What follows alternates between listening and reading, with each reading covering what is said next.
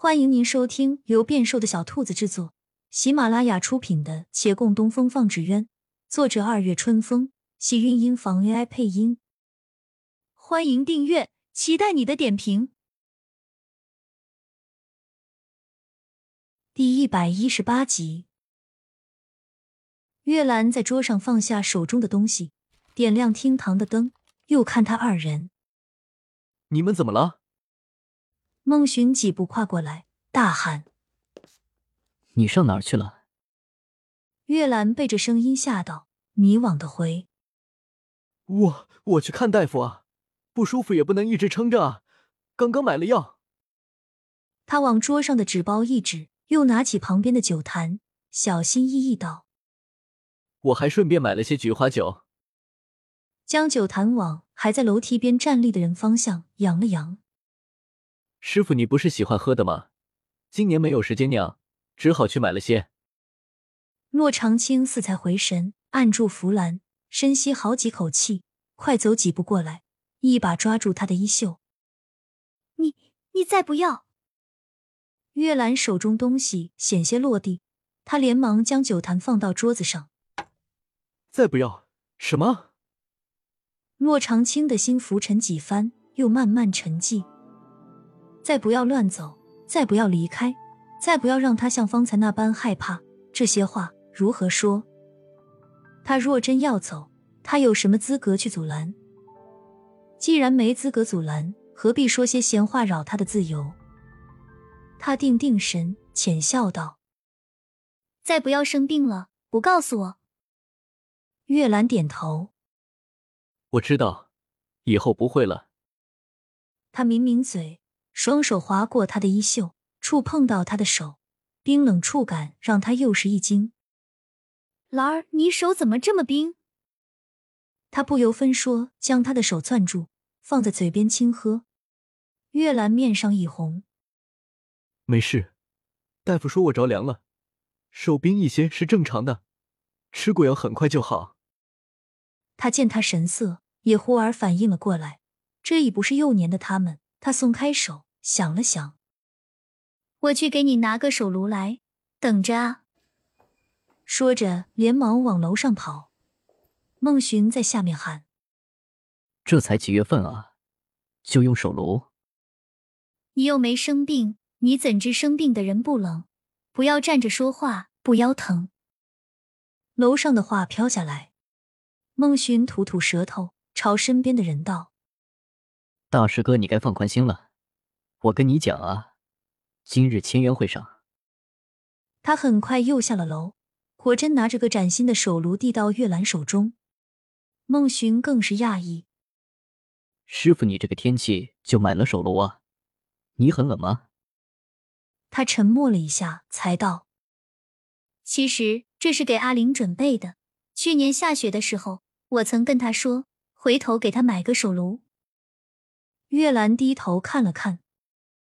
给阿玲的，那我还是不要动。你用是一样的，这又不是什么贵重的东西，他人也不在，我是记着这事儿，可他未必还记着。何况他如今也不需要我送他这些了吧？这倒是。两人点头，而想起陆凌，同时又惆怅。孟寻叹气道：“他是第一次离开我们，也不知道一个人在京师怎么样了。”你忘记了？还有我弟弟啊，他们两个会相互照应的，而且还有小峰在那儿呢。不过小峰也该玩够了，我已经给景玉和阿玲都去了信，叫他们尽快安排小峰回来。对对对，顾掌柜一直在问呢，赶快让小峰回来。好家伙，小峰不回来，那老先生天天就抓着我去写字画，还真看得起我。我像是能坐得住的人吗？等他们回信。他点头，抬眼看看窗外，夜幕四起。他看着面前二人，今儿过节，要不我去做几个菜吧？咔嚓一声，有人的手炉掉到了桌子上。又听咣当一声，有人直接从椅子上摔了下去。孟寻扶着桌角爬起来，举起一只手，不劳烦师傅费心，我去做。我去做。他的厨艺虽然不及月兰，但做出来的菜好歹是能吃的。